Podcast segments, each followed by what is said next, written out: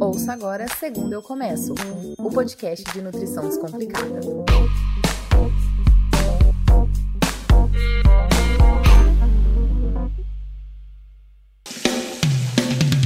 A ferro e fogo não dá. Olá, Brasil! Eu sou a Lorela, nutricionista dona dessa voz que ouves. Hoje eu vou ter a honra de receber o Diógenes, o bípede que tá com um ciricutico por causa da categoria peso mosca que habitas. Oi, Lorela, tudo bom? Enquanto todo mundo precisa de ajuda para emagrecer, eu preciso para engordar. Sou o que pode ser descrito como uma capa de gaita ou chassi de grilo. Eu tô rindo, mas é com muito respeito, tá? Basicamente, eu não posso doar sangue porque tenho menos de 50 quilos. O médico disse que seria necessário engordar porque eu tô muito abaixo do IMC saudável fui numa nutricionista, disse para ela que não consigo comer em grandes quantidades, mas mesmo assim ela mandou eu empochar a comida goela abaixo. Mas chega que no fim do dia eu tô passando mal. Não consegui chegar perto de concluir a dieta nem um dia. Tipo, falta metade do cardápio. Até senti que ganhei um peso dia desses. Eu continuo magrelo com a adição de uma pança de chope e eu só bebo de fim de semana. É tão importante assim engordar? Se sim, existe algum modo mais fácil de ingerir as calorias? Por que eu não consigo ganhar gordura no corpo todo? Ele, que é uma luz sobre o corpo magro, seu drama sempre foi encarar de frente o biotônico fontora ou, mais especificamente, poder doar sangue. Qual que é o limite normal para ser magro? Quando ser magro se torna um problema? Vai ser um prazer muito grande te ajudar. Já que perguntas, venho dizer-lhe: o IMC é o pior parâmetro que você pode escolher para ser avaliado. Cacá, calma, eu vou te explicar por quê. Bom, primeiro, o que é o IMC? O IMC é a sigla para Índice de Massa Corporal e é o resultado de uma fórmula matemática. E da onde que surgiu esse trem? Na Revolução Industrial, o corpo começou a ser visto como meio de produção. Então, eis que surgiu a necessidade de entender como que deveriam ser os padrões de corpo, o que, era normal, o que, era ruim, o que, era bom e tudo isso. Eu lembro que quando eu vi o IMC na faculdade, eu fiquei um pouco incomodada, porque me parecia muito que era um negócio tipo assim, Igual a gente escolhe o óleo do carro para fazer o, o, a vida útil dele melhorar, era mais ou menos o padrão que você tinha que escolher para fazer a vida útil do ser humano melhorar. Mas tudo bem, né? Enfim, naquela época surgiu a necessidade de definir um padrão para corpo. Eis que um astrônomo, matemático, demógrafo, estatístico e sociólogo do século XIX, o Adolphe Quatelet, criou a antropometria científica. Isso significa que antes dele as coisas eram meio subjetivas. Você olhava para uma pessoa passando e você falava, vixe, magra demais ou gorda demais. Era o famoso olhômetro, sabe? Um método muito utilizado ainda nos dias de hoje pelos fofoqueiros aqui do bairro. O Adolfinho, cansado dessa patifaria, resolveu criar métodos estatísticos para determinar o que, que era bom, abaixo ou acima do peso. Ele fez várias tabelas de peso e altura, estudou as suas relações, fez análises matemáticas, criando o ilustre índice de Quetelet em 1832, conhecido também aí, adivinhem, como índice de massa corporal. That's what she said. Mas você pensa que o pessoal acatou? Imagina, menine, ele foi ignorado por 100 anos mas só depois da Segunda Guerra Mundial que as pessoas começaram a se preocupar com a relação peso versus mortalidade. Desde então, a gente usa o IMC. Em 1990, a Organização Mundial da Saúde definiu que é normal seu IMC estar entre 18, aliás, foi o Quatelet que definiu, né? Quem definiu que ia ser usado como método de avaliação corporal foi a OMS em 1990. Então, é classificado como um peso adequado quando o seu IMC está entre 18,5 e 24,9. Acima disso, você está com excesso de peso e abaixo disso, com peso abaixo do recomendado. Para descobrir seu IMC, é só dividir o seu peso em quilos pela sua altura ao quadrado em metros. Ok. Aí o que, que acontece? Com o avanço da ciência, a gente descobriu que o peso ou massa, que é a forma mais adequada de chamarmos aquilo que aparece na balança, é uma coisa meramente ilustrativa. Ele mostra quanto você tem de massa, mas não como que essa massa é dividida. Ou seja, você pode ter 1,60m e ser gordo com 60 quilos, ou ter o mesmo 1,60m e ser magro com 60 quilos. Porque tudo vai depender de como esses 60 quilos são compostos. O que, que, compõe a nossa massa? Entre outras coisas, a quantidade de água, de músculos e de gordura do nosso corpo. Você é gordo ou magro pela quantidade de gordura que tem no seu corpo e não pela massa que tem nele. True story. Caso você seja uma pessoa mais visual, eu coloquei um destaque lá no meu Instagram, que é o arroba Nutrilorela, com dois L's, por favor, que se chama Gordo ou Pesado. Lá tem a foto de dois caras que têm o mesmo peso. Daí depois você me conta o que você achou e se você adivinhou que eles tinham o mesmo peso. Então quer dizer que a gente deve desprezar o IMC na vida? Não, mas você deve saber que esse é um método aplicado para avaliar as condições de uma população e não de um indivíduo. É verdade. Imagina só se você quiser saber quais as características do público do Rock in Rio. É mais fácil usar a massa e a altura ou fazer nove dobras cutâneas, massa e altura de cada um. Por mais que ficasse mais específico, fazer as dobras de todos os, os, componentes do público seria muito inacessível, né? E aí o custo laboral também seria muito alto. Agora, se você é um participante do Rock in Rio, dentro de um consultório de uma nutricionista, passando por uma consulta, aí é bem zoado se você for classificado a partir de um IMC. Você entendeu a diferença aqui? Um outro grande problema do IMC é que certos grupos na sociedade são pesados e não gordos. Ai meu Deus, mais uma limitação aqui. Um bom exemplo é uma pessoa que faz musculação intensa, com percentual de gordura baixo, mas ela é pesada na balança. É pesada no sentido de ter uma massa alta, tá? ok! Pelo IMC, ela pode até apresentar obesidade ou sobrepeso, sendo que olhando para a pessoa, você vê claramente que não é uma pessoa gorda. Para elucidar meu exemplo, vamos lá, vou trazer aqui dois personagens. Renato, um cara de 1,80m, competidor de jiu-jitsu, faz dieta, dorme bem, não fuma, não bebe, tem 94 quilos, sendo 88 deles de massa muscular e 6 de gordura. Agora, você vai pensar no Rogério, que é um cara de 1,80m, advogado, sentado o dia inteiro, não faz dieta, estressado, não fuma, mas bebe. Ele também tem 94 quilos, mas são 62 de massa muscular e 32 de gordura. Eles têm o mesmo peso e a mesma altura, mas com qual deles eu devo me preocupar? Como que eu posso dizer que somente pelo peso eles estão gordos ou magros, entende? Sendo que a composição daquele peso é completamente diferente. Então, entenda que a grande limitação do IMC está em determinar se você está gordo ou está pesado, que são duas coisas completamente diferentes. No caso do Diógenes, se ele é magro ou leve, mas tem pouco a ver com a sua saúde ou também com a sua magreza ou obesidade. Daí que mora a importância de fazer uma avaliação física supimpa, que leve em consideração como está dividida essa massa e não o seu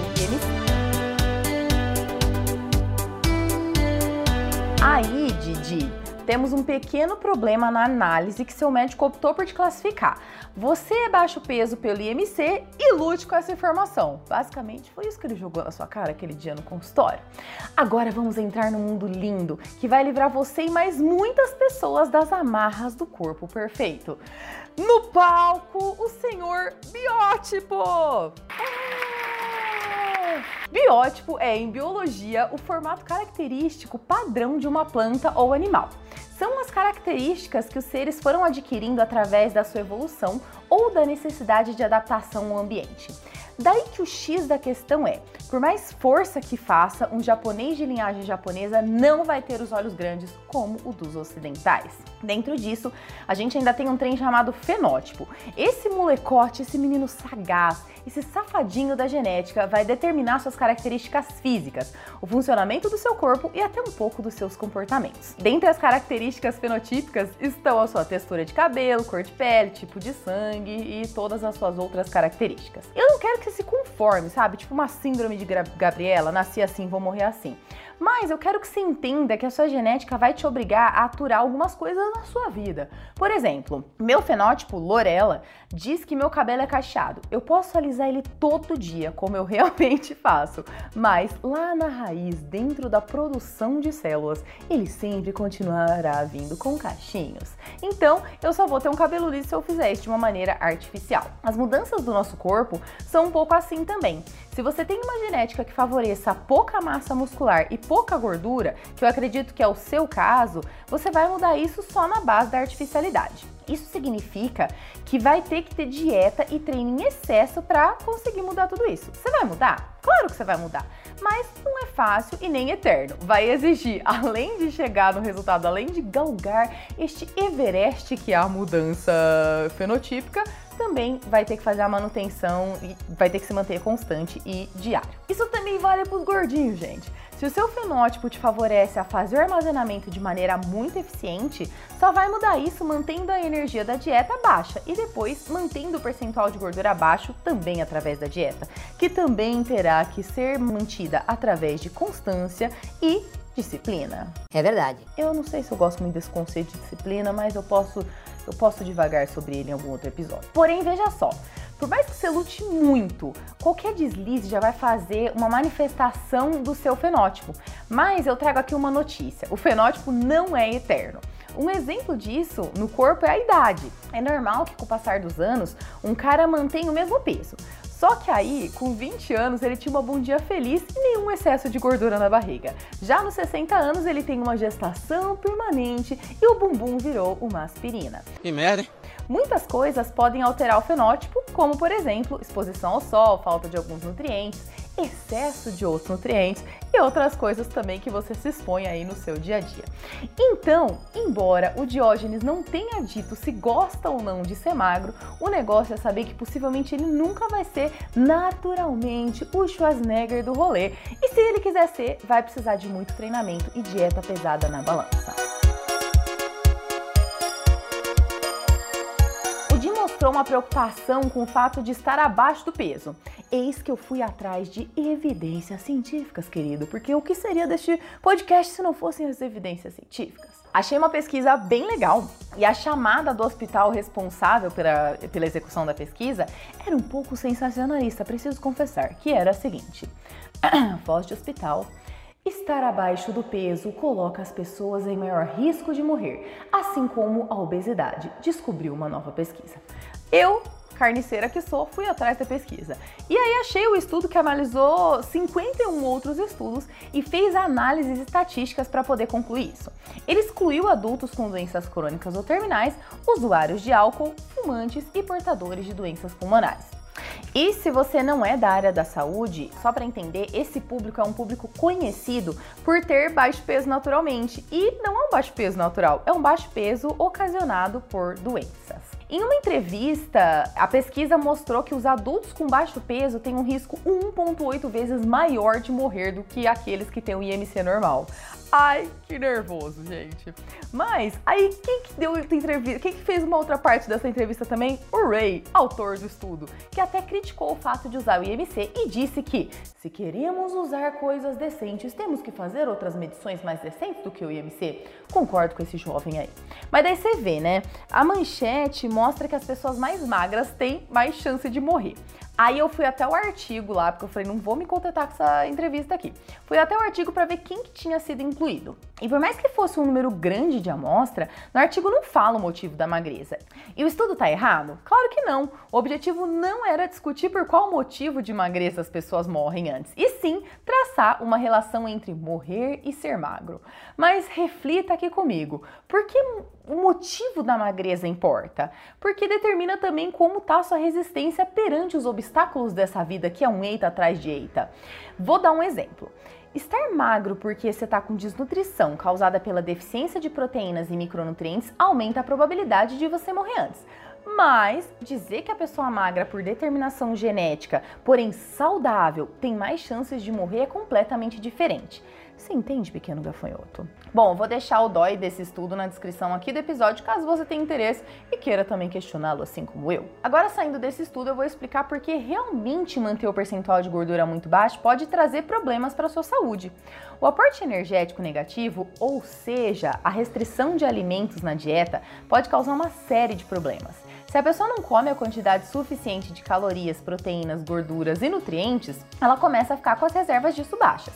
Isso deixa ela predisposta a um monte de doenças. Um adendo aqui é que o problema não é a magreza, e sim se existe uma restrição alimentar para que a pessoa se torne magra. Além disso, deficiências na dieta deixam a pessoa predisposta a reduzir massa muscular, que é aí que o buraco fica mais embaixo.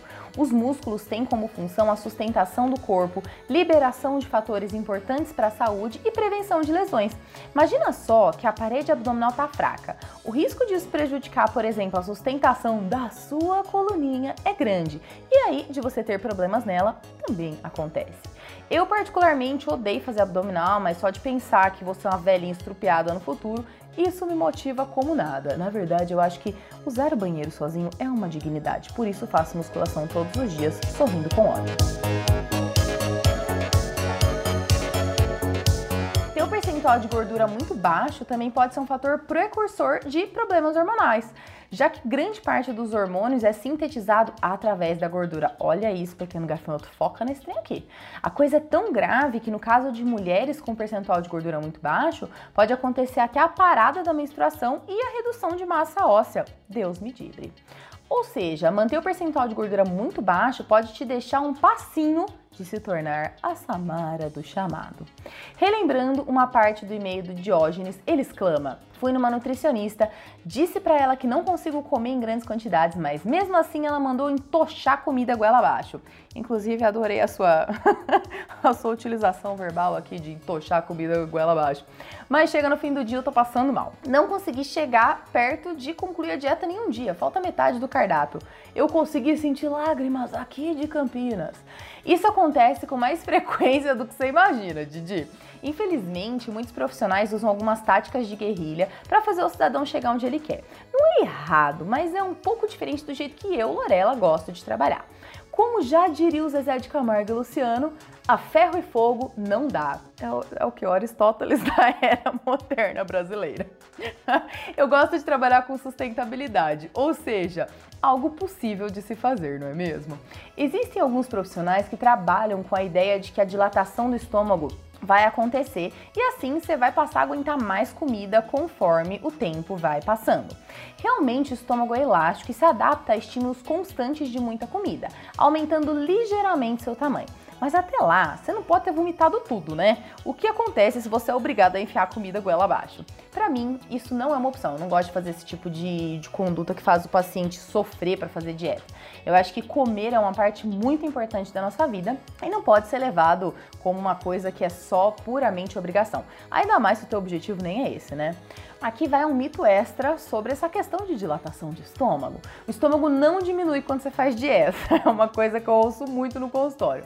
Mas você só não consegue mais comer a mesma quantidade porque o estômago se acostuma com as novas quantidades e muda o ponto de saciedade lá no sistema nervoso central. Olha só que coisa belezinha. Bom, agora vamos para o que o Didi quer saber. O Didi! É tão importante assim engordar? Depende. Como você tomou a liberdade de mandar esse e-mail, eu vou tomar a liberdade de te fazer alguns questionamentos. É, seu nível de gordura está tão baixo a ponto de ser preocupante? Você sente que sua musculatura é tão insuficiente a ponto de não dar conta de fazer as suas atividades do dia a dia? Você se sente feio, inadequado e detesta a pele que habita? Bom, se uma das suas respostas foi sim, é importante você engordar. Mas se você está saudável, mantendo as suas atividades e exercícios físicos e se sente gostosão como você tá, não precisa. Lembra que mesmo os padrões não contemplam 100% das pessoas. Aí o Didi. O Didi! Indaga. Por que eu não consigo ganhar gordura no corpo todo? Só um volume na pança? Olha, você e 90% dos meus pacientes, hein? Você sente que ganhou uma pancinha, mas o resto do corpo continua magro. Isso pode acontecer e é determinado em boa parte pela sua genética. Se sua família toda é gordita e cansadita, você até pode fugir disso, mas não 100%. Estudos mostram que, de maneira geral, homens e mulheres podem acumular gordura em partes diferentes do corpo. Enquanto as mulheres podem podem não, né? Tendem a ganhar mais gordura nas pernas, os homens têm uma tendência um pouquinho maior de armazenar gordura na barriga, mas a sua genética vai determinar bastante também. Infelizmente, você só muda algumas características do modo que eu falei antes: dieta e treino. O Didi, também quer saber. Se é importante engordar, existe algum modo mais fácil de ingerir as calorias? imaginando que você chegue à conclusão de que você quer engordar. Existe! Para isso a gente usa suplemento e comida que você gosta. O negócio aqui é aumentar a disponibilidade de nutrientes em baixo volume e de preferência em forma líquida, para garantir que o esvaziamento do estômago vai acontecer rápido, evitando aquele sentimento de empachamento. Ou seja, para traduzir todo este parágrafo, consumir mais calorias em menos volume. Taca-lhe açaí, pasta de amendoim, xarope de guaraná e leite em pó no liquidificador pra você ver se você não ganha peso rapidinho. Existem farmácia e loja de suplemento também alguns compostos chamados de hipercalóricos e hiperproteicos. Sugiro até os de farmácia, porque eles têm ingredientes um pouquinho mais selecionados na composição. Ok. É só escolher um com uma quantidade boa de proteína, ou seja, pelo menos uns 10 gramas a cada duas colheres, e ser feliz. Adicione sua comida, café da tarde, lanches, snacks, todas essas coisinhas, e uma hora você vai ganhar esse peso que você quer aí. Mas se queres tudo pela comida, não queres usar suplemento, escolha alimentos que você gosta e use algumas técnicas para deixar eles mais calóricos também. Tempere as coisas com azeite, coloca aquela farofinha no arroz e feijão, leite em pó na vitamina, mel no iogurte, cozinhe com manteiga Tá vendo? Tem um monte de alternativa. Você só tem que tentar aumentar de maneira orgânica as calorias que você já consome. Além disso, manda um Almir Sater coach de vida e lembre-se: ando devagar porque já tive pressa e leve esse sorriso porque já chorei demais. Tem que ir só no sapatinho, de nada de ficar afobado para ver resultado rápido. Faz apenas aquilo que você dá conta. Tenha em mente que com o passar do tempo você vai naturalmente aumentando o aporte de calorias e nutrientes. Chega no objetivo quem aumenta mil calorias por dia, mas também chega quem mais a longo prazo aumenta 200. Aí, filosofei aqui, Aristóteles Barbie.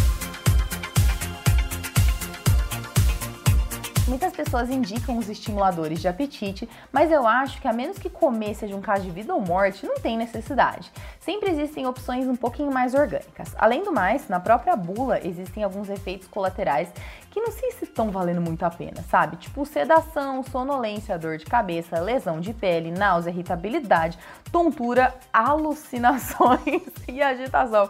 É o que? É, é o solto dorme vendido de farmácia. Desculpem, pessoal do ayahuasca. Claro que não cabe a minha decisão, mas eu acho que no caso de adultos tem, que tem plena capacidade de decisão, é preciso ser muito bem avaliado. Bom, vou te dar uma dica maravilhosa. Quer aumentar sua fome? Aumente os exercícios físicos. Muita gente morre de medo de perder ainda mais caloria fazendo exercício. Porém, ouça pequeno gafanhoto, quando você aumenta a intensidade dos exercícios, o déficit produzido por eles automaticamente te faz também sentir mais fome. É como se houvesse um cálculo dentro do seu organismo que fica ali fazendo o balanço de energias. Esse cálculo é mediado por hormônios e várias substâncias liberadas aí entre o seu estômago, intestino, tecido adiposo, cérebro, tudo isso. Mais uma vez, o segredo é a calma. Conforme você aumenta a musculatura, aumenta também a fome e logo seu corpo mesmo vai fazer a regulação da quantidade. Nutricionista, se você chegasse no meu consultório, eu primeiro ia me preocupar em mandar para a corrente sanguínea a mensagem certa, para que alguns hormônios do seu corpo atuassem estimulando a síntese muscular. Toda vez que você aumenta o tamanho do músculo, ele vai solicitar mais energia e, consequentemente, você vai ficar mais pesado. E aí vai virando uma bola de neve. Quanto mais pesado, mais energia precisa, mais pesado, mais e aí assim por diante. A mensagem certa seria, por exemplo, fazer com que a insulina, que é o hormônio que ajuda a construir massa muscular, fique em alta em algum momento do dia, em alguns momentos desejados e traçados em estratégia. Como que eu faço isso como nutricionista? Carboidratos, bebê. Assim, eu vou manipulando a entrada e a saída de nutrientes da corrente sanguínea para culminar em você ganhando peso. Embora o corpo não seja previsível e nem responda a uma fórmula matemática exatamente igual a todos os indivíduos, ele age mais ou menos aí seguindo algumas regras que a gente já conhece, descritas em literatura científica, por exemplo. Então, no fim, o que eu tenho para te dizer é: não há nada de errado em ser magro, se você gosta de ser assim. E se você não gostar, existem todas essas estratégias aí que eu te falei mais cedo. Foque em treinar corretamente, em fazer uma dieta que supra suas necessidades e lembre-se de que tudo isso deve ser levado com muita calma, afinal, o tempo da biologia não é o nosso tempo. Acima de tudo, faz aquilo que te faz bem, Didi. Muitas vezes a gente encana com o nosso corpo sem nem mesmo lá no fundo achar que ele é ruim, mas pela pressão de profissionais e até da família, a gente cria diversas paranoias sobre ele. Mas saiba que não existe certo ou errado na biologia. Se você gostou desse episódio e achou ele útil, compartilha, manda para quem você acha que pode gostar e se beneficiar desse conteúdo incrível, magnífico, malabiloso, supimpa. Até terça!